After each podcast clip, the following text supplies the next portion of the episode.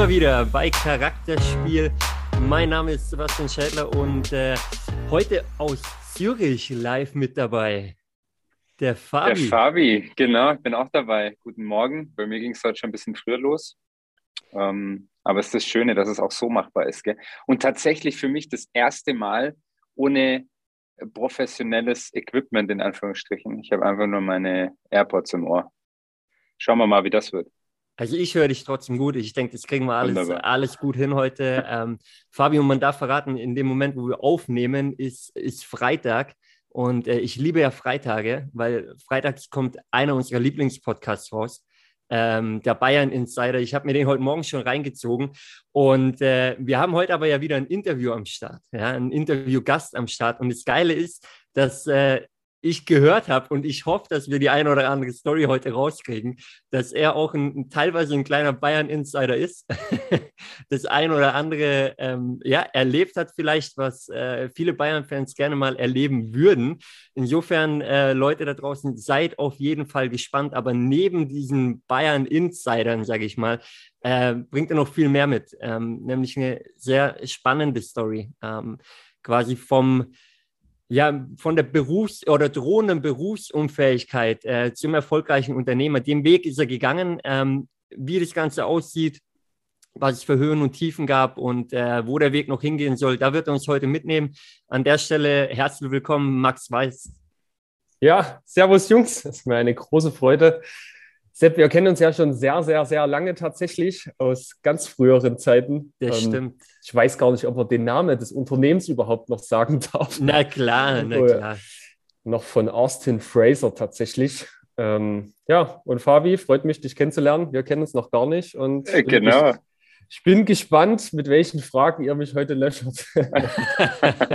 heute kommt auf jeden Fall alles auf den Tisch. Ja, Max, freut mich auch. Cool, dass du da bist. Und ähm, habe es ja vorhin schon gesagt, einiges natürlich schon gehört, ähm, aber jetzt zumindest auch mal durch den Bildschirm persönlich. Freue mich, freue mich auf das, was kommt jetzt gleich. Absolut. Und Max, du hast gerade angerissen, wir ähm, hatten damals, war tatsächlich auch, auch mein allererster Job so nach dem Studium ne, in, der, in der Personalberatung. Ja, äh, ich war dann eine, eine Zeit lang schon dabei, als du dazugestoßen bist, äh, wo wir uns kennengelernt haben und äh, wie wir es wie oftmals haben, Fabi, wir, wir thematisieren das ja auch immer wieder, der Fußball verbindet äh, irgendwie dann halt doch. Äh, deswegen sind wir da auch irgendwie aneinander hängen geblieben dann, äh, haben auch, äh, ich weiß nicht, in der Soccerhalle das ein oder andere Mal ja. zusammen gekickt. Ja. Ähm, also du, du kannst auch was am Ball, das darf man verraten, ja. ich glaube, für, für die Kreisliga reicht's. der, der Kreisliga-Brasilianer in dem Fall. Ja. Ich meine, das ist ja, das ist ja ein Kriterium, um hier überhaupt in den Podcast zu kommen. Also das wird vorher geprüft. Ähm, muss, nicht, muss nicht immer der Fußball sein, aber ein Ball muss meistens mit dem Spiel sein. Glück gehabt. Sehr, sehr geil. Sehr, sehr geil. Max, und ich würde ich würd vorschlagen, ähm, weil wir gerade damit angefangen haben, eben Freitag, so der Tag vom, vom Bayern Insider, du hast vorher schon genickt, das konnten jetzt die, die Zuhörer da draußen nicht hören. Du hörst ihn in dem Fall auch das ein oder andere Mal? Ja, ja, eigentlich immer. Ist auch mein Freitagsprogramm. Sehr geil. Also dein, dein Herz, ja. das darf man verraten, ist auch äh, rot-weiß. Ja? Mein, äh, mein Herz ist rot-weiß. Ähm, tatsächlich in letzter Zeit etwas entfremdet. Ähm, ja, vieles gefällt mir nicht mehr so gut, aber so ganz loslassen kann man nie. Deswegen bleibe ich am Ball und versuche mich immer mit Informationen zu füttern, so gut es geht. Ja, kenne ich. Ich glaube, ja. es gibt auch da immer Höhen und Tiefen, auch, ja. auch als Fan. Ähm, und, und ich gehöre da auch dazu, aber letztendlich hält man am Verein fest. Äh, und äh, Max, bevor wir auf deine Story kommen, wir haben es jetzt ja schon angeteasert. Wir steigen heute mal komplett anders ein. Ich würde sagen, du, du bist heute mal unser Bayern-Insider. Und Max, vor, vor ein paar Jahren, ähm, korrigiere mich jetzt, wenn ich falsch sage, aber warst du sogar bei einem der Bayern-Stars mal zu Hause, oder? Ja, also nicht, nicht drin, aber fast drin, ja. Nehm, nehm uns mal mit, was es mit der Story auf sich hat. Ja, ja dass, ich, dass ich die Geschichte in meinem Leben nochmal erzählen muss. ähm, ja, also das, das, hat eigentlich damit was zu tun. Vielleicht haben wir die zwei Minuten etwas weiter auszuholen. Ähm, mein Vater ist um die 2000er nach München gezogen ähm, also schon vor einer sehr, sehr langen Zeit. Und deswegen hatte ich frühzeitig die Ehre und Freude, sehr, sehr oft in München äh, unterwegs sein zu dürfen. Und ich kann mich noch erinnern, ich war damals sieben Jahre jung und wurde das erste Mal mit zu einem Fußballspiel von meinem Vater äh, genommen. Der hat irgendwo Karten her gehabt. Und es war noch das Olympiastadion damals, ähm, Bayern München gegen Borussia Dortmund. Und da haben noch Legenden gespielt wie Roque Santa Cruz und äh, Marcio Amoroso und ähnliches. Sehr geil. Und ja, da war es natürlich um mich als siebenjähriger Junge geschehen. Und seitdem hing mein Herz immer am FC Bayern. Und ja, auf äh, die Geschichte, die du jetzt zu sprechen kommen willst, da geht es um den lieben Rafinha. Ein richtig geiler Typ, um das vorwegzunehmen. Wirklich Rafinha, absolute Legende.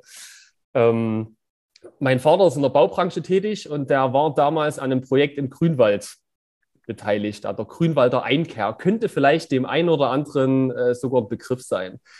Und diese Grünwalder Einkehr liegt direkt, ähm, ja, ich sag mal, auf dem Weg von Grünwald zur Sebener Straße. Und ich habe da damals äh, Ferienarbeit gemacht, um ein bisschen Geld zu verdienen. Ne? Früh übt sich und habe frühzeitig gemerkt, dass da jeden Tag die ganzen Bayern-Spieler vorbeifahren. So. Waren immer dicke Audis, das eine oder andere Gesicht hat man gekannt. Und irgendwann wusste man einfach auch, welcher Spieler welches Auto fährt, welcher Spieler welches Kennzeichen hat, ähm, weil das System relativ einfach war. Also die hatten immer M, DM für deutscher Meister und die Spielernummer. Und so wurde das irgendwann zum Running Gag, dass alle Freunde, die mich in München besuchen kamen, durch Grünwald laufen wollten, um Bayern-Profis zu gucken. Halt, ich muss dann immer mit jedem nach Grünwald, dann sind wir da durchgelaufen. Und dort kommt der Spieler angefahren und dort stand eben vor dem Haus das Auto und irgendwann wusstest du halt, wo die alle wohnen und ich konnte dann immer so eine Städtetour machen und sagen, das ist das Haus vom Timotschuk, da wohnt Robben, da wohnt der, das war immer ganz lustig. Und eines Tages spielte Rafinha mit seinen Kindern in Grünwald auf der Straße. Und wir sind da vorbeigelaufen und er hat so gegrüßt, äh, ganz normal, wie als wären wir Nachbarn. Und dann sind wir halt mit dem ins Gespräch gekommen, weil da so dieses brasilianische Temperament total offen und kommt her und äh, lasst uns reden. Und ja, irgendwann hat er gefragt, was wir so treiben und machen. Und da haben wir tatsächlich etwas geflunkert und gesagt, ja, wir wohnen hier auch in der Gegend. Und da hat er so aus seiner Offenheit gesagt, ja, und ihr seid ja erst zugezogen, wenn er mal irgendwas braucht, dann, dann kommt er mal vorbei und ich helfe euch und Tipps und wo der Einkaufshalle ist. Also so total Basics eigentlich. Und ja, das hat dann im Grunde damit geendet, dass wir das sehr, sehr nett fanden und am gleichen Tag noch gesehen haben, dass Rafinha in dieser Woche noch Geburtstag hat. Und da haben wir uns gedacht, okay, cool, jetzt kennt uns Rafinha so halb, vielleicht erinnert er sich an uns, wäre eine coole Geste, wenn wir da jetzt zu seinem Geburtstag hinfahren und ihm einfach mal eine Flasche Wein in der Hand drücken. Ja, und da haben wir eine Flasche Wein gekauft, sind zum Rafinha nach Hause gefahren, haben die ihm in der Hand gedrückt und dann ist erstmal noch gar nichts weiter passiert, hat sich bedankt, fünf Minuten geschwatzt und wir sind wieder gegangen, weil wisst ja auch nicht aufdringlich sein oder irgendwas. Und dann ist eigentlich was ganz Kurioses passiert. Wir sind am selben Abend ähm, in den Olympiapark gefahren, weil da war irgendein, irgendein Fest. Irgendein Fest im Olympiapark. Und so wie ich einparke, merke ich, dass ich auf dem Parkplatz direkt neben Rafinha parke. Sofort Auto erkannt, auch am Kennzeichen, weil irgendwann weiß man es halt. DM13 müsste das gewesen sein. Und so wie wir aussteigen, kommt Rafinha mit seiner ganzen Familie über den Parkplatz gelaufen und ruft schon von Weitem, ey Brudi, und kommt zu mir und grüßt mich so ab und sagt, ey Bruder, alles gut und was machst du hier? Und ich so, hä, das ist irgendwas falsch. Rafinha grüßt mich ab und keine Ahnung. Und da habe ich zu ihm gesagt, also haben wir ein bisschen geschwatzt und da habe ich zu ihm gesagt, ey Rafinha, kann man denn eigentlich bei euch beim Training mal vorbeischauen und sich das angucken? Und dann sagt er, ja, Training, kannst jederzeit vorbeikommen, kannst mal anschauen. Naja, und dann bin ich im Grunde vielleicht eine Woche später zum Bayern-Training gefahren und ähm, ihr wisst vielleicht, wenn bei Bayern Training ist und Ferienzeit, da sind da drei bis 5000 Leute, die sich dort dieses Training angucken. Und ich laufe dort durch diesen Gang, durch diese Schranke und da kannst du quasi nach links dich einmal um diesen Platz positionieren und nach rechts hast du direkt nochmal so eine kleine Schranke mit zwei Ordnern meistens, wo du in den Spielertrakt kommst.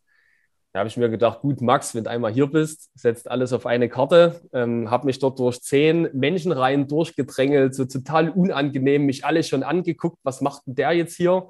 Und stelle mich im Grunde an diesen Spielertrakt und sage zu dem Ordner, Servus, ähm, ich bin der Max, gehöre dazu. Ich bin Kumpel vom Rafinha. Ich wollte mich gerne jetzt hier in den Spielertrakt setzen und das Training verfolgen. Ich wurde eingeladen, so ungefähr. Und der guckt mich an, hat gedacht, okay, was ist das für ein Spinner? was will der hier? Ähm, und wollte mich im Grunde wieder wegschicken. Alle Leute ringsrum schon äh, zugehört, äh, was stimmt mit dem nicht? Und dann habe ich gesagt, pass auf, wir machen einen Deal. Rafinha läuft gerade auf dem Nebenplatz seine Runden, weil der verletzt war. Ich bleibe so lange hier stehen, bis der fertig ist. Und wenn er fertig ist und hier vorbeiläuft, fragst du ihn, ob er mich kennt. Wenn er mich kennt, lässt du mich rein. Wenn er mich nicht kennt, komme ich nie wieder auf dieses Gelände. Und das wäre für mich das Schlimmste, was passieren kann, weil ich bin riesen Bayern-Fan. Naja, und dann hat es fünf Minuten gedauert. Äh, Rafinha mit seiner Trainingseinheit vorbei, äh, fertig, läuft da vorbei und der Ordner ruft wirklich zum Rafinha, Rafinha, komm kurz her, hier behauptet jemand, dich zu kennen. Und Rafinha kommt und sagt, ja, den kenne ich, der kann rein. Und dann haben sie mich in den Spielertrakt gelassen und ich saß exklusiv und alleine dort im Spielertrakt und konnte mir das Training anschauen. ist ja überragend. Ja, war richtig geil. Und da saß neben mir noch eine zweite Person, die dann kam. Das war jemand von, ich glaube, von Beats Kopfhörern aus mhm. äh, Hamburg oder Berlin damals. Und der hat mit den Spielern so eine Sonderserie oder irgend so einen Special-Kopfhörer entwickelt.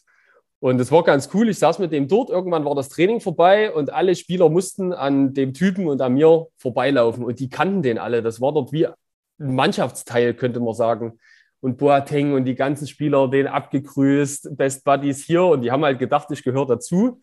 Und dann war ich halt natürlich voll im Game. Dann saß man da, konnte mit den Spielern schwatzen, jeder ein Bild gemacht und so weiter und so fort. Und ja, war ganz lustig.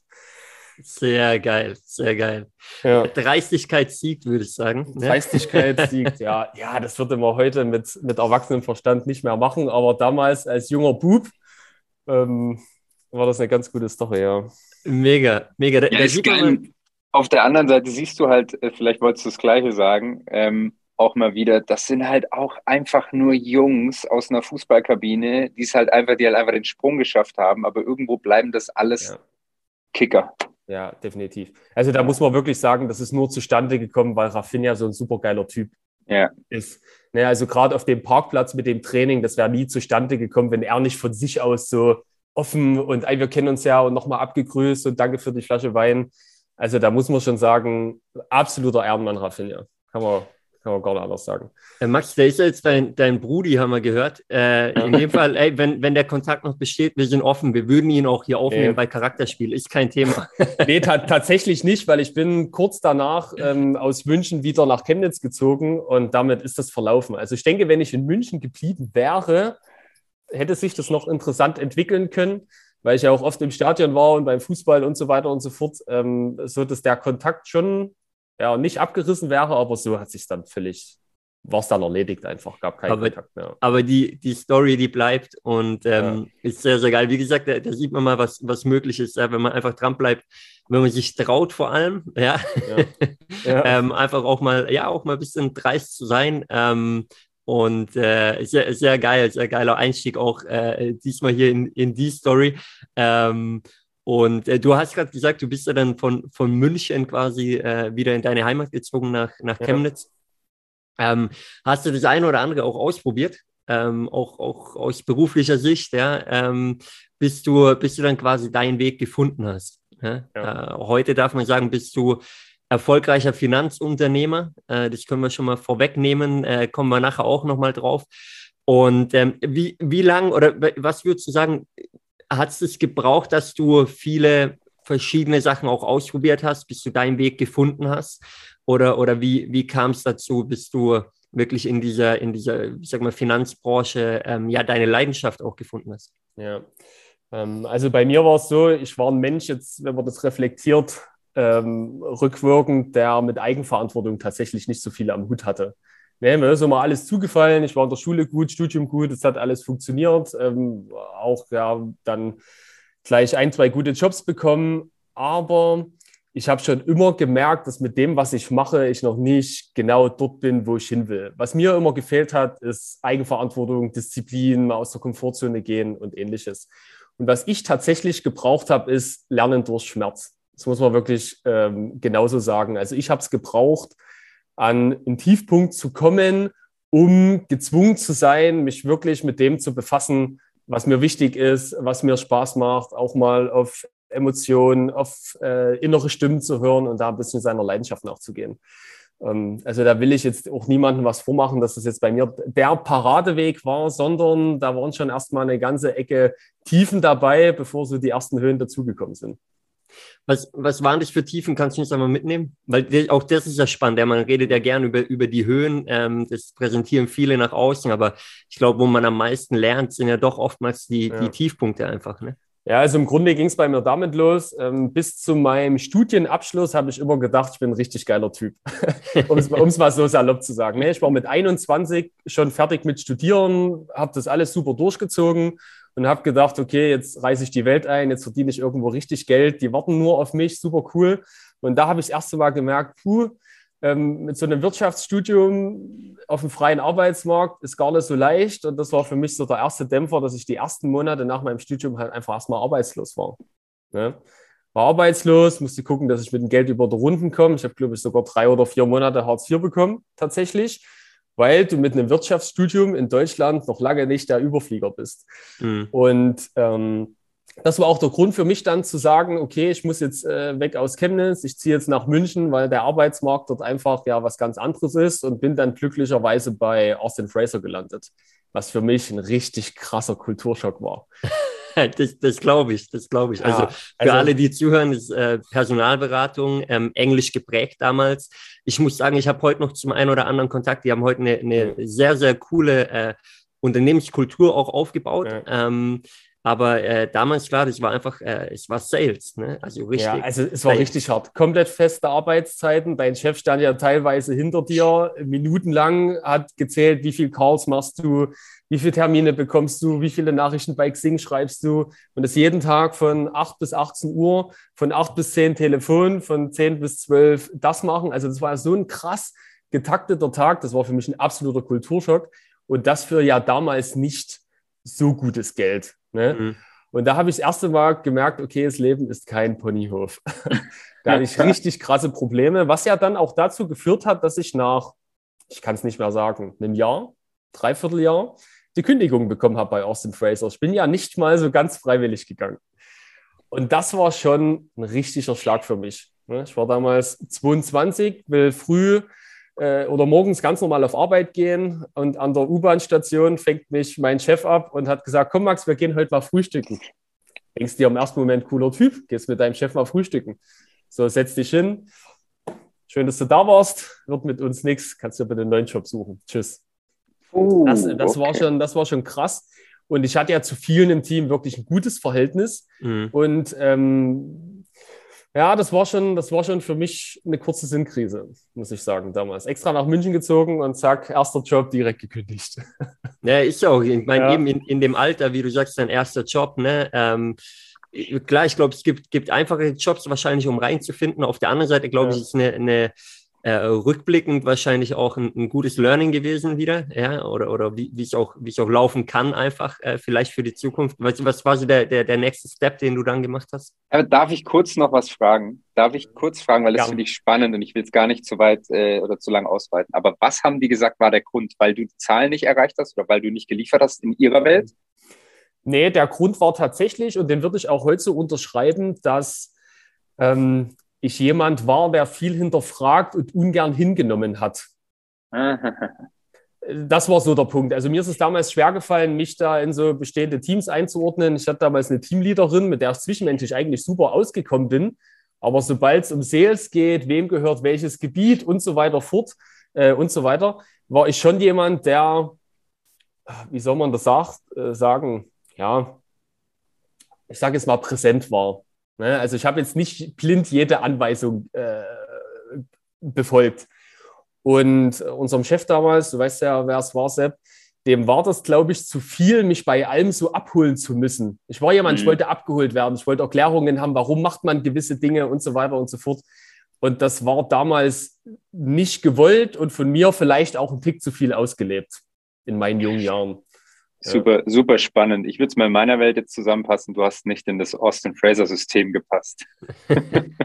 Könnte man so unterschreiben, ja. Äh, Aber es sei, es sei nochmal erwähnt, das will ich einfach an der Stelle nochmal loswerden, weil ähm, die äh, eben das, das, Unternehmen hat sich auch ganz krass geändert von der, von der Unternehmenskultur her. Ähm, bieten heute extrem viel Freiheit, ist eins der Unternehmen, ähm, wo du arbeiten darfst, von wo du willst, wann du willst. Also du kannst jetzt irgendwo am Strand sitzen, wenn du möchtest. Ähm, ja. Klar, Hauptsache die Zahlen stimmen. Ich meine, das ist in dem Business halt so. das muss einem klar sein. Aber haben sich da wirklich, ähm, haben extremen Fortschritt gemacht, auch im Vergleich zu damals. Ja, ja das gab es ja bei uns gar nicht. Also mal eine Stunde eher von Arbeit gehen und die am nächsten genau. Tag länger machen, war ja schon ein Problem. Ja. Und bei mir ist es ja noch so gewesen, dass ich äh, meine heutige Verlobte ja auch damals schon zur Partnerin hatte und die in Chemnitz gelebt hat und ich ja so oft wie möglich nach Chemnitz fahren wollte. Und dann musst du jeden Freitag bis 18 Uhr arbeiten und kannst dann erst nach Chemnitz fahren. Und da sind halt so viele Sachen zusammengekommen, wo ich aber heute eben auch merke, wie wichtig mir die Freiheit ist, die ich eben heute mhm. äh, als selbstständiger Unternehmer habe. Ja. Das, das ist ein geiler Punkt, den du ansprichst, weil ich glaube, oftmals ist es ist es hilfreich, sowas mal erlebt zu haben, ne? Ja. um, um dann auch zu wissen, okay, was will ich nicht, weil manchmal muss man die Erlebnisse ja haben, um dann da, dahin zu kommen, äh, wo man eigentlich hin will, ja, dass der Weg einfach immer klarer wird dann. Ja? ja. Und ich meine, das war so eben äh, 2014 ähm, und, und ja, bis, bis 2015 bist du dann, dann wieder zurück äh, nach, nach Chemnitz und da kam ja auch ein, ein Punkt nachher, ähm, wir haben auch mal drüber gesprochen gehabt, so 2015, 2016, ne, wo für dich ähm, ein sehr einschneidendes Erlebnis in deinem Leben kam. Nimm uns da mal mit. Ja. ja, ich bin ja dann wieder nach, also nachdem ich entlassen wurde, nach Chemnitz gezogen, ähm, weil ich nochmal studieren wollte. Ne, ich habe schon gesagt, mein Vater ist Bauunternehmer und äh, bei mir in der Familie machen eigentlich alle was mit Bau. Ich bin da ein schwarzes Schaf. Und das war für mich so der Punkt, okay, dann kann ich diese Familienlast mal abhaken und beschäftige mich mal mit dem Bauunternehmertum. Ähm, habe das auch ein paar Semester gemacht. Mich hat es aber immer in die Wirtschaft gezogen. Ich wollte immer was mit Zahlen zu tun haben und habe dann in, in Chemnitz einen sehr, sehr guten Job gefunden im Controlling bei einem größeren Bauunternehmen. Also da haben sich sogar die Bereiche dann, äh, dann, dann überschnitten. Und das war schon eine geile Sache. Lustigerweise habe ich dann wieder in Chemnitz gewohnt und musste aber recht oft wieder nach München fahren, weil dieses Bauunternehmen sehr, sehr viele Baustellen in München hatte. Also habe ich das, das war wirklich sinnlos im Grunde. Und ähm, also rein, rein vom zeitlichen Aspekt her. Ja, und eines Tages habe ich dann tatsächlich äh, einen schwereren Autounfall auf einem Weg morgens nach München gehabt. Und da muss ich sagen, hat sich mein Leben von jetzt auf gleich komplett verändert. Also ich habe vorher also mit Gesundheit und irgendwas noch nie Probleme gehabt, immer topfit gewesen, habe da meinen Angestelltenjob gemacht. Ich wusste schon immer, dass es auch nichts für die Ewigkeit ist, aber ich war zu dem Zeitpunkt, war das okay. Und ja, dann bin ich eines Morgens sieben, acht nach München gefahren und Müdigkeit, schlechtes Wetter, unachtsam und bin dann tatsächlich mit 130, 140 km/h in dem LKW hin reingefahren. Also auch recht, recht doll, würde man heute sagen. Und ab da hatte ich so krasse gesundheitliche Probleme, dass ich nicht mal mehr alleine einkaufen gehen konnte. So von heute auf morgen. Also das krass. war richtig krass, ja. Krass. Mit, mit damals, was war das? Anfang Mitte 20, ne? Ja, müsste so 24 gewesen sein, ja. 25. Ich kann es gar, nicht, gar nicht genau sagen. Ja. Was, ja. was macht es mit jemandem? Ich meine, du, du warst ein sportlicher Typ, ähm, damals auch schon, auf einmal kommt so ein, so ein Erlebnis, du kannst nicht mehr, mehr selber einkaufen gehen, brauchst, brauchst da überall Unterstützung. Ja. Ähm, was, was, was macht das mit, mit dir als Typ? Ja, also überraschende Antwort erstmal gar nichts. Ne? Mhm. Weil ich, ich war immer so ein Typ, ja, mir geht's gut und immer weiter und über Gefühle reden. Also alles, was man so ich sag mal, der Schwäche zuordnen könnte, war gar nichts für mich früher. Mhm. Und ähm, weil ich das auch aus meinem Elternhaus ne, gelernt habe im Grunde. Ne? Und, und das war so ein Punkt. Ich hatte den Autounfall und das Erste, was ich mache, ich rufe meine Freundin an und sage, pass auf, ich habe einen Autounfall, Totalschaden, aber mir geht's gut. Es wäre nett, wenn du mich mal hier abholst. Ähm, ich glaube, ich gehe heute nicht mehr auf Arbeit. Ich werde dann erst morgen wieder nach München auf Arbeit fahren. Habe da meinen Chef angerufen, habe gesagt, pass auf, heute ist schlecht, ich komme erst morgen nach München. Das war so meine, das Erste, was ich gemacht habe. So eine total konträre Handlung zur Situation eigentlich. Mhm. Da stand Krankenwagen und Leute, die angehalten sind und die haben gedacht, keine Ahnung, ich sterbe gleich. Und ich habe meinem Chef angerufen und gesagt, sorry, ich komme erst morgen. So, also das war, keine Ahnung, im ersten Moment hat man das nicht realisiert, was da, was da eigentlich los ist. Und ich denke, dass auch genau das der Grund ist, warum es mir in der Folgezeit so schlecht ging. Wenn du so gewisse Gefühle dauerhaft übergehst, so gewisse Signale, die dir dein Geist und dein Körper gibt, dann kommt das irgendwann auf einer anderen Ebene zurück. Und ich habe dieses Spiel so lange getrieben, dass, bis es mich halt einfach körperlich völlig aus der Bahn geworfen hat, tatsächlich. Und das ist das, was ich gemeint habe mit, ich musste erstmal tiefen Schmerz erleiden, ähm, um so gewisse Sachen wie Eigenverantwortung und, und ähm, ja, gewisse andere Sachen zu lernen.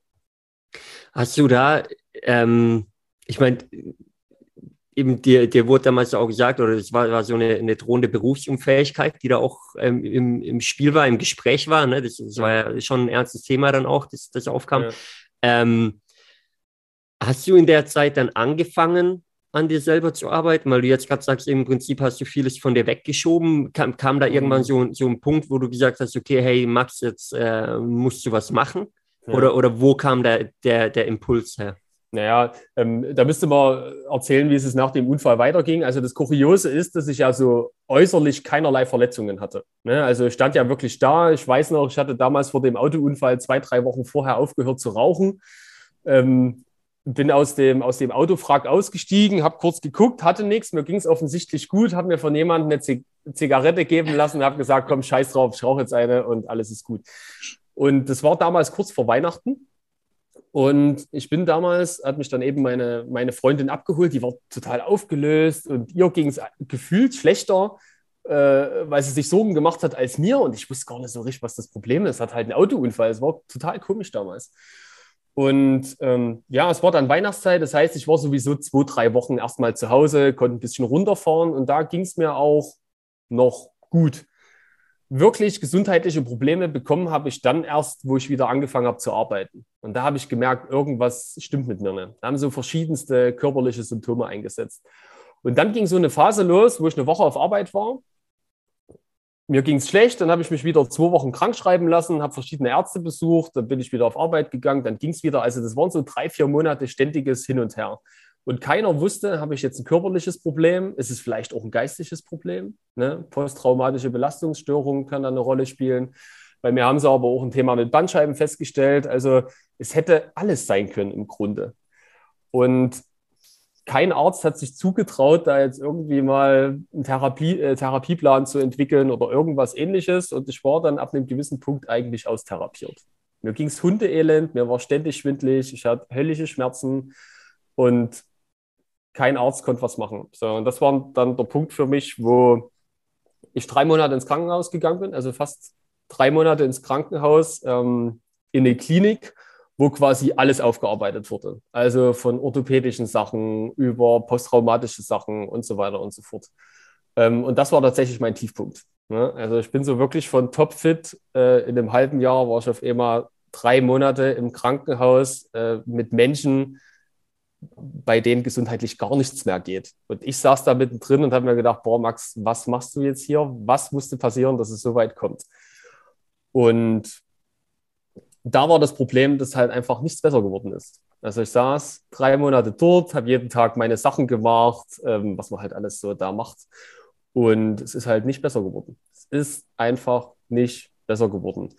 Und dann kam noch das Problem dazu, dass mir mein Arbeitgeber gesagt hat, dass wenn ich aus der Klinik wieder rauskomme, dann kann ich dort nicht wieder anfangen mit Arbeiten, sondern sie würden mir dann direkt am ersten Tag die Kündigung ähm, auf den Tisch legen, weil sie halt in meiner Position, weil ich ja eine gute Position hatte im Controlling, einfach jemanden brauchen, der da ist. Und die Position war eben auch nur einfach mit mir besetzt.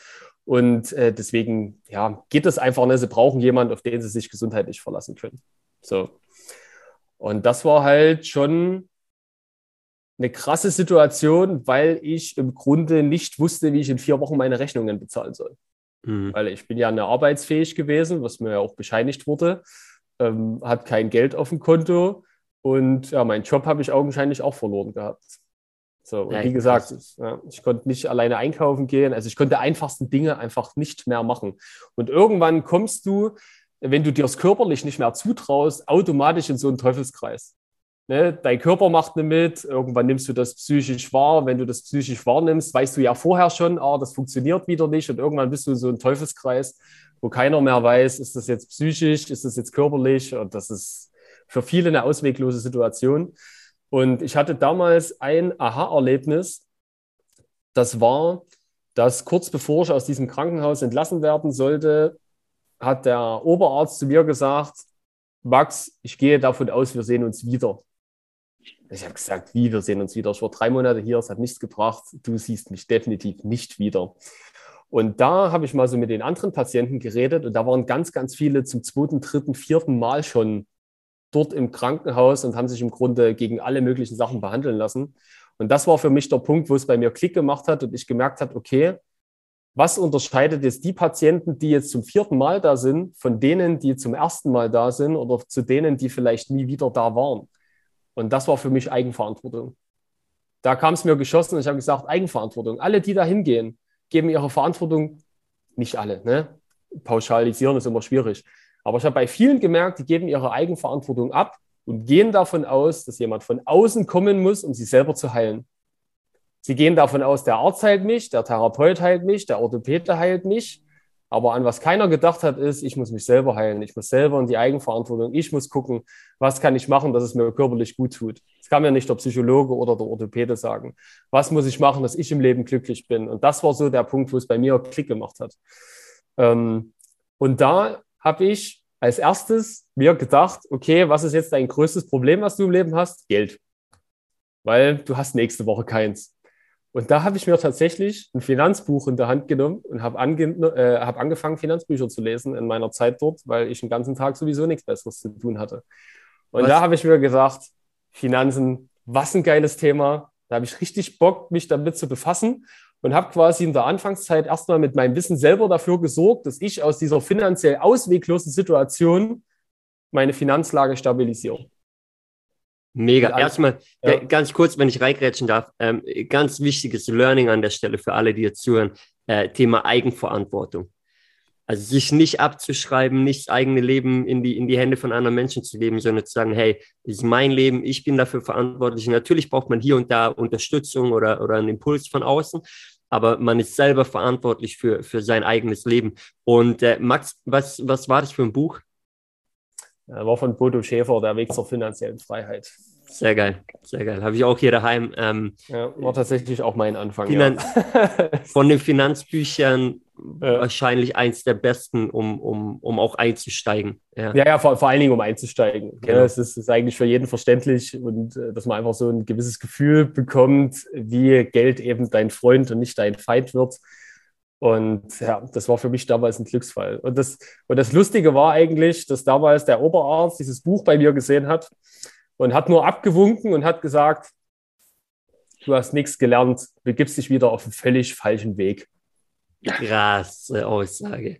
Ja, ja aber das ist auch ein Mindset-Thema, ne? Da, da, da weißt du, wie er tickt. Ja.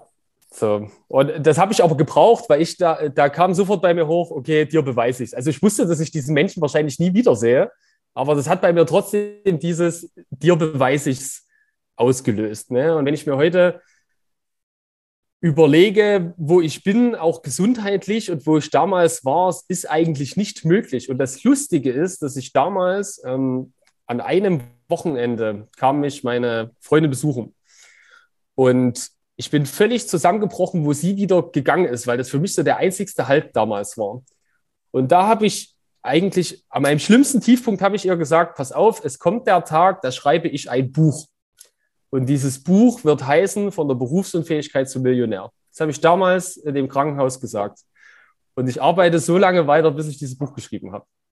Mega, mega. Max, wann, ja. wann hast du das Ziel erreicht? Steht ein Datum schon. Gestern. Nein, das ähm, habe ich mir tatsächlich kein Datum gesetzt. Ähm, ich weiß nur, dass der Tag irgendwann kommen wird, aber nicht wegen diesem finanziellen Hintergrund, sondern weil ich einfach den Leuten, und deswegen ist es mir auch wichtig und freue ich mich sehr, dass ich heute in so einem Rahmen das mal erzählen darf, dass einfach egal, wo man herkommt, es zu einem bestimmten Level schaffen kann. So, egal wie auslos, äh, ähm, auslos die Situation erscheint. So, ob man dann sich Geld oder Freiheit oder irgendwas anderes als Ziel setzt, das ist am Ende erstmal völlig egal. So, aber der Weg aus einer schlechten Situation zu einer besseren Situation, den kann jeder gehen, egal wo er herkommt. So, und da gibt es unzählige Beispiele. Und ähm, genau, Das, das ist das, was ich gern transportieren will. Ja, und, und jeder, der dich kennt und, und deinen Weg verfolgt, vor allem ähm, seit, ein, seit ein paar Jahren auch, äh, sieht er, dass du genau eben dich auf dem Weg befindest, da schon, schon ich würde sagen, sehr weit vorangeschritten bist. Ja? Ähm, du hast äh, diesen, diesen äh, Weg in Richtung Finanzen auch weiter verfolgt, ja? hast, hast dir das ähm, als dein, ähm, wie soll ich sagen, ähm, als, als dein ähm, Vehikel äh, genommen, ja, um, um nachher deine, deine Ziele letztendlich zu erreichen. Ähm, und äh, bist du auch sehr präsent äh, mittlerweile auf, äh, auf den sozialen Medien, ja, ähm, und hast dir auch ein eigenes ähm, ja, Coaching-Business quasi mit aufgebaut im Finanzbereich, machst das, äh, ich darf das sagen, als, als Außenstehender sehr, ähm, sehr smart, ja, auf eine äh, sehr coole Art und Weise, ähm, veranschaulicht das Ganze auch sehr gut und du hast ja mittlerweile auch äh, Klienten und Kunden in ganz Deutschland, also nicht nur in, in Chemnitz und Co., sondern auch hier in Süddeutschland zum Beispiel, die auf dich zurückkommen, ähm, um, um da einfach auch aufgrund deiner, deiner Art und Weise, also aufgrund von deiner Person mit dir zusammenzuarbeiten, ähm, weil du dich einfach der, den, den Leuten annimmst und nicht nur, sage ich mal, ähm, so, so ein klassisches äh, System durchgehst, sondern dich wirklich auch auf den Gegenüber einstellst und sagst, okay, pass mal auf, wo, wo liegt denn dein Punkt? Ja, wo müssen wir bei dir ansetzen? Was sind deine Ziele? Und ähm, wie, wie lange machst du das jetzt schon? Sechs, sieben Jahre? Sechs Jahre? Ja, fünf, fünf, fünf, fünf, sechs, Jahre, Jahre. Ja. Ähm, mache ich das jetzt schon und du sprichst auch einen sehr, sehr guten Punkt an. Ähm, also äh, vielleicht nur noch mal zurückzurollen. Ich habe ja dann mal angefangen so mit dieser klassischen Finanz- und Versicherungsberatung, wie man es in Deutschland kennt. Ich berate jemand, er kriegt von mir ein Produkt vermittelt, die Beratung ist für ihn kostenlos. Ähm, er bezahlt es aber über das Produkt. Mache ich auch heute noch, weil sich viele Kunden auch in dem Bereich prinzipiell wiederfinden. Mir war es nur irgendwann wichtig, dass ich den Menschen was anbiete, wo sie eben auch selber in der Eigenverantwortung gehen können. Weil ja genau das eben bei dieser klassischen Finanzberatung zu kurz kommt und bei mir ja aber wiederum der Schlüssel zum Erfolg war. Und deswegen habe ich gesagt, okay, ich würde gern den Leuten, wenn sie mit mir zusammenarbeiten, zwei Wege ermöglichen entweder klassische Finanzberatung oder sie kommen bei, bekommen bei mir die Anleitung zum Selbermachen. So. Und dort versuche ich natürlich genau die Leute abzuholen, wo sie abgeholt werden wollen. Und da ich eben selber diesen Schmerz durchlaufen bin, glaube ich auch an der einen oder anderen Stelle auch auf emotionaler Ebene mehr zu wissen, was dieses Thema bedeutet, welche Sorgen hat derjenige in dem Moment, wenn er äh, gewisse Finanzsysteme umsetzen soll und dadurch kommst du automatisch mit den Menschen in eine andere Verbindung, als wenn du, ich sag mal, denen nur ein oberflächliches Finanzkonzept ähm, entwirfst. Du, du sprichst halt das, das emotionale Thema an. Ich glaube, das ist so wichtig. Also diese, diese emotionale Intelligenz, das bedeutet, ähm, sich reinversetzen zu können, auch in den Gegenüber. Ja? Ähm, ich glaube, das ist so wichtig. Äh, also e egal, was man macht, ob, ob äh, allgemein im Leben einfach, ja, wenn man mit anderen Menschen zu tun hat, ähm, da einfach auch an, an seiner persönlichen in, emotionalen Intelligenz zu arbeiten. Ähm, auch da kann man sich stetig verbessern, weil äh, das ist nachher das, ähm, man kann nur sagen, Empathie zu entwickeln, ja, für den Gegenüber, empathisch zu agieren. Ähm, das ist nachher das, was das Miteinander, glaube ich, auch ausmacht, ne? Definitiv. Ja, das auf jeden Fall. Und am Ende ähm, ist es ja trotzdem wichtig, dass du den Leuten auch realistische Konzepte oder realistische Wege mit an die Hand gibst. Ne? Man kann bei Instagram äh, bin ich ja auch so ein Kandidat. Man kann immer die tollsten Zitate und die tollsten Posts machen oder irgendwas, aber es muss in der Praxis funktionieren. Und ich kann Leuten dreimal sagen, wenn du nicht genug verdienst, dann verdien mehr. Oder wenn du nicht genug verdienst, dann musst du eben verzichten, um mehr Geld zu investieren. Wenn du dann aber eine alleinerziehende Mutter vor dir sitzen hast mit drei Kindern und bei ihr finanzieller Verzicht eben bedeutet, dass sie ihren Kindern kein Geburtstagsgeschenk machen kann, dann musst du da andere Wege finden, dass er trotzdem finanziell die nächsten Schritte geht, ohne, ich sag mal, einen emotionalen Schaden zu erleiden. Und das ist einfach der Punkt, der unheimlich viel Spaß macht, weil egal, wo die Leute herkommen, du kriegst es hin, dass du sie bei A abholst und bei B finanziell richtig geil aufstellst. Das ist einfach für jeden möglich. Und das ist das, wo ich gerade meine Hauptaufgabe drin sehe, was ich auch viel mehr noch ausbauen will und was auch der Schlüssel zu dem Buch irgendwann sein wird. Mega, mega. Es ist auch ein geiles Ziel, was man dann so vor Augen hat. Ähm, auch der, wenn, wenn der Titel schon steht, sehr, sehr cool. Ähm, Max, gibt es so ein, äh, Gibt es so einen allgemeinen Tipp in diese Finanzrichtung? Ich meine, du bist jemand, du beschäftigst dich tagtäglich damit. Aktuell sind die Märkte da draußen natürlich auch äh, verrückt teilweise, ja. Ähm, Gibt es einen allgemeinen Tipp, den, den, den du äh, unserer Community hier mitgeben kannst? Oder sagst du, es ist wirklich sehr individuell alles? Wenn, ich, wenn ich jetzt allgemeine Tipps verteile, dann kommen meine Berufskollegen und ohrfeigen mich. nee, also ähm, was, was wirklich viele unterschätzen, auch im Finanzbereich. Ne? Es geht oft darum, was ist eine gute Anlageklasse, was ist eine gute Strategie, wo kann ich vielleicht zwei Prozent mehr Rendite rausholen und so weiter und so fort. Und das ist bei Normalverdienern wie bei sehr wohlhabenden Kunden, die ich habe, oftmals die erste Frage. Was viele wirklich vergessen und was der größte Hebel von allen ist, ist, wie gesagt, A, Eigenverantwortung, sich eben nicht jemand zu suchen, der alles übernimmt, sondern selber die Dinge verstehen zu wollen, weil ich dann ja auch tagaktuell oder wochenaktuell selber darauf reagieren kann. Kein Finanzberater ruft dich jede Woche an und sagt dir, das müssen wir ändern, da musst du hingucken oder irgendwas. Keiner, kann mir keiner erzählen. Wenn du selber ein Auge dafür hast, dann ergibt sich einfach ein Zusammenspiel zwischen dir und deinem Finanzberater und dann potenziert sich das nach oben. Das ist Punkt eins. Punkt zwei, du brauchst in deinen Finanzen eine richtig geile Struktur. Das vergessen auch viele, dass du dir einfach verschiedene Konten machst, ein gutes Kontensystem, dass du genau weißt, welches Budget ist für welche Ausgabe gedacht. Auch das unterschätzen viele. Ne? Viele haben dann ein Konto, geben ihr Geld aus, was übrig ist, wird investiert. Aber jede 50, jede 100 Euro mehr im Monat, die du dir durch eine geile Struktur freimachst, ist Geld, was du investieren kannst und was dir über 10, 20 Jahre einfach einen richtig geilen Effekt bringt. So. Das sind die zwei Punkte, die für den Anfang der größte Hebel sind. Alles andere ist in meinen Augen Feintuning, sagen wir es mal so.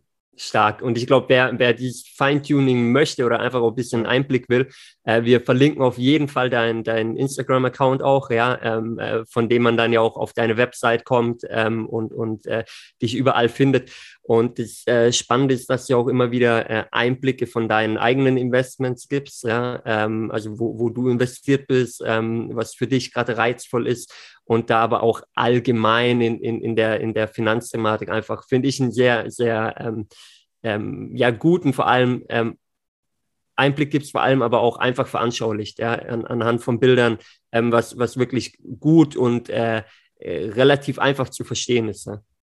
Ja, und, und ihr, ihr, wisst ja selber, unser Leben ist ja allgemein sehr, sehr schnelllebig in jedem Bereich und wird ja auch immer mehr. Und genauso ist es in der Finanzbranche. Ne? Auch dort musst du einfach immer gucken, wo gibt es Möglichkeiten, wo gibt es Chancen, was passt auch einfach zu der Lebensplanung des Menschen. Ne? Ist derjenige angestellt, ist er selbstständig? Also es gibt ja ganz, ganz viele Faktoren, die da einfach reinspielen aus steuerlichen Gründen und ähnliches jemand, der zum Beispiel selbstständig ist, gründet, die ersten Jahre dabei ist, für den ist zum Beispiel eine Struktur nochmal viel, viel wichtiger als jemand, der angestellt ist, einfach sein Gehalt überwiesen bekommt und weiß, das kann ich ausgeben. Ich habe viele Selbstständige, der ersten drei, vier Jahre, geil, ich verdiene Geld, ich kann alles investieren. Kommt der erste Mal das Schreiben von Finanzamt, zack, müssen alle Anlageklassen verkauft werden, weil du das Geld brauchst, um deine Steuern zu bezahlen. Und sowas darf nicht passieren, weil das ist der Worst Case. Absolut. Ja. Fabi, du hast, glaube ich, weiß nicht, ob du es im Kopf hast, du hast vor kurzem mal so eine, so eine Statistik genannt, wie viele Selbstständige nach einer gewissen Zeit wieder aufgeben müssen. 70 Prozent. Sind 70 Prozent, ja, krass. Ja, es ist also von, von München so eine Statistik, die ich habe, dass du dich im Schnitt mit 60.000 Euro selbstständig machst. Ähm, nach einem Jahr sind schon 50 Prozent nicht mehr da. Return on Invest hast du im Schnitt nach fünf Jahren erreicht, aber nach fünf ja. Jahren sind halt 80, teilweise sogar 90 Prozent schon nicht mehr da. Und ich glaube, ich glaube auch zu wissen, weil ich viel auch in meinem Umfeld damit zu tun habe, dass halt ein Riesenpunkt diese finanzielle Unwissenheit ist. Also jetzt bin ich von heute auf morgen selbstständig zum ersten Mal, egal in welchem Bereich, und habe niemanden, der mich an die Hand nimmt und habe niemanden, der mir sagt, wie ich da jetzt, wie du gesagt hast, Max, eine Struktur reinbringe. Ja. Und da passieren aber tatsächlich zwei Fehler, die ich immer wieder feststelle. Viele sagen halt, ja, ich habe doch einen Steuerberater. Der macht das schon für mich. Aber welcher Steuerberater bringt dir finanzielle Skills bei? Keiner. Mhm. Der macht dir deine Steuererklärung. Der sagt dir vielleicht auch, pass auf, Fabi, ähm, für dieses Jahr hast du jetzt ungefähr diese Steuervorauszahlung, aber das war's. aber der sagt dir nicht, wie viel du zu deiner Steuervorauszahlung eigentlich in dem Monat noch drauflegen müsstest, was sich das Finanzamt in zwei Jahren holt. Der bringt dir auch dieses Mindset dazu nicht bei. So. Und der bringt dir auch nicht bei, wie du so im Alltag deine Ausgaben steuern kannst, so dass sie eben wahrscheinlich eher eine Betriebsausgabe sind und eben keine private. Und das musst du zu einem gewissen Maße selber können, um am Ende erfolgreich zu sein. Und das ist, das ist der Punkt. So. Und die zweite Sache ist, dass auch in Deutschland allgemein das Mindset zum Thema Finanzberatung eher schwierig ist. Ne? Ihr kommt ja auch aus einer Branche, ähm, ja, die liebt man oder hasst man. ihr, ihr, ihr, kennt es ja, viele Vorurteile ja. und ähnliches. Und das ist ja in der Finanzbranche genau das Gleiche. Ne? Die Leute sind teilweise auch nicht bereit, Geld dafür zu bezahlen, weil sie sagen, ich finde ja, was ich bei der DVAG oder irgendwo auch jemand, der mich kostenlos berät. In anderen Ländern ist es ja üblich, dass du keine kostenpflichtigen Produkte vermittelt bekommst, sondern dass da alles auf Honorarbasis passiert. Also da hängen wir in Deutschland sehr hinterher, wenn man das so will. Ne? Und da gibt es auf jeden Fall noch Aufholbedarf. Würde ich, würde ich absolut so unterschreiben. Und ähm, ich glaube, als, als Key Learning, da können wir wirklich mitnehmen, egal in welchem Lebensbereich, ähm, das Thema Eigenverantwortung. Ja, dass man einfach sich selber auch äh, gewisse Dinge aneignen muss, um einfach zu wissen, okay, was passiert in meinem Leben, egal ob, ob finanziell oder im privaten Bereich, ähm, ist das Thema Eigenverantwortung einfach extrem, extrem wichtig. Und Max, ähm, du bist ja auch jemand, äh, der, der gerne mal über den Tellerrand hinausschaut, was das Thema Reisen angeht. Äh, du bist äh, immer wieder in der Welt unterwegs. Du warst, glaube ich, erst vor, vor ein paar Monaten in Tansania ähm, unterwegs. Du hast äh, gefühlt deine zweite Homebase auf Mallorca. Ne? Ähm, wie, wie wichtig ist das Reisen für dich? Äh, sehr wichtig. Punkt. ja, perfekt. Was, was, was, nimmst, du, was nimmst du mit nee, also, von so Erlebnissen wie in, wie in Tansania zum Beispiel? Ja, also äh, zwei Sachen vielleicht dazu. Bei mir ist natürlich der Punkt gewesen, durch meine gesundheitliche Problematik konnte ich ja eine lange Zeit gar nicht reisen. Also, dass ich heute in dem Flugzeug sitzen kann, um nach Afrik Afrika zu fliegen, das ist für mich heute manchmal noch absoluter Mindfuck, dass es möglich ist.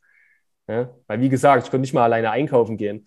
Also da war auch eine sehr, sehr große, und das ist vielleicht auch noch ein Learning, dieses, ähm, diesen Willen und diesen Mut, immer wieder aus der Komfortzone rauszugehen, sich immer wieder auch einem Schmerz auszusetzen und es auch auszuhalten. Das war bei mir auch extrem wichtig, trotzdem in die Kaufhalle zu gehen, obwohl du weißt, dir wird schwindlig, obwohl du weißt, du könntest dort umfallen oder irgendwas.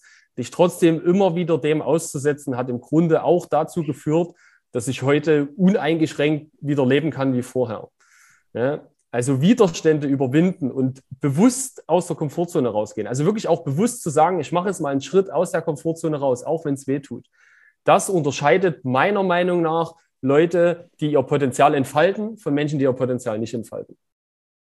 Mega Statement. Brutal, Brutal Mega viele Statement. Punkte. So, und am Anfang, wie gesagt, sich in ein Flugzeug zu setzen mit einer gewissen Symptomatik, ich habe gedacht, ich sterbe dort. Also das, das ist jetzt auch nicht dahergesagt. Ich habe gesagt, pass auf, Eileen, also ist meine Partnerin, ich habe so einen großen Drang zu reisen, ich nehme in Kauf, dass ich das nicht überstehe. Ich setze mich in dieses Flugzeug mit dem Wissen, es könnte vorbeigehen.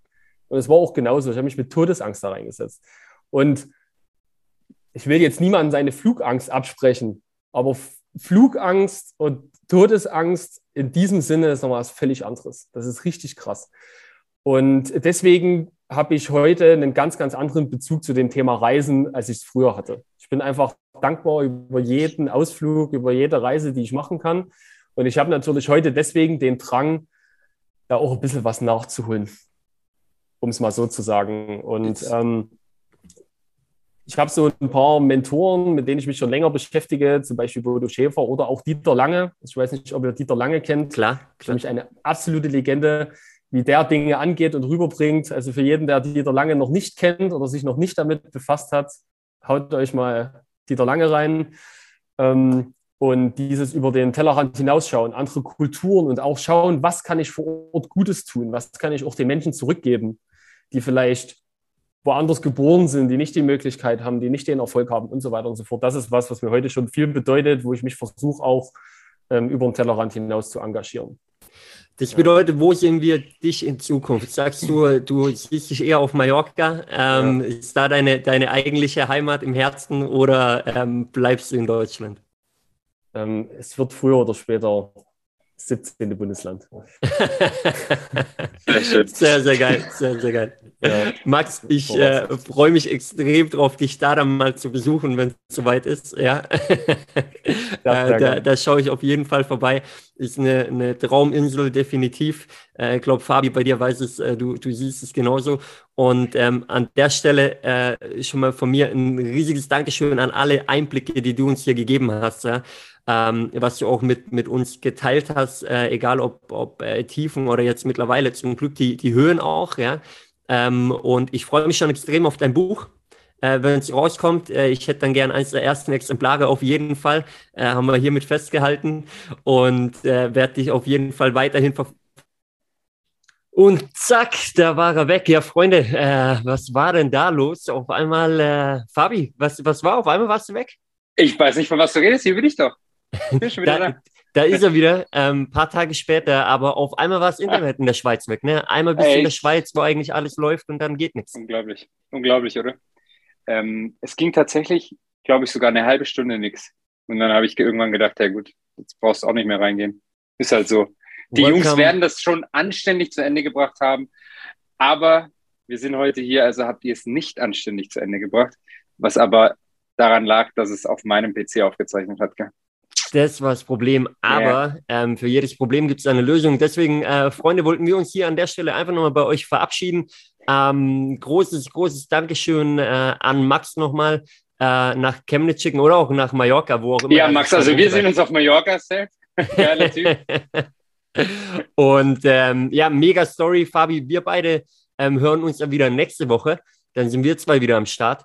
Das und äh, da freue ich mich auch schon drauf. Äh, insofern, äh, Fabi, was bleibt zu sagen? Ja, wie immer halt. Also wir freuen uns tatsächlich über Bewertungen. Man muss das mal wieder einbauen. Ähm, man kann auch tatsächlich auf Spotify mittlerweile Bewertungen schreiben. Also macht das. Wir freuen uns extrem. Ihr supportet uns. Und ansonsten äh, hat es mir wahnsinnig viel Spaß gemacht. Wie gesagt, Max ist ein sehr geiler Typ.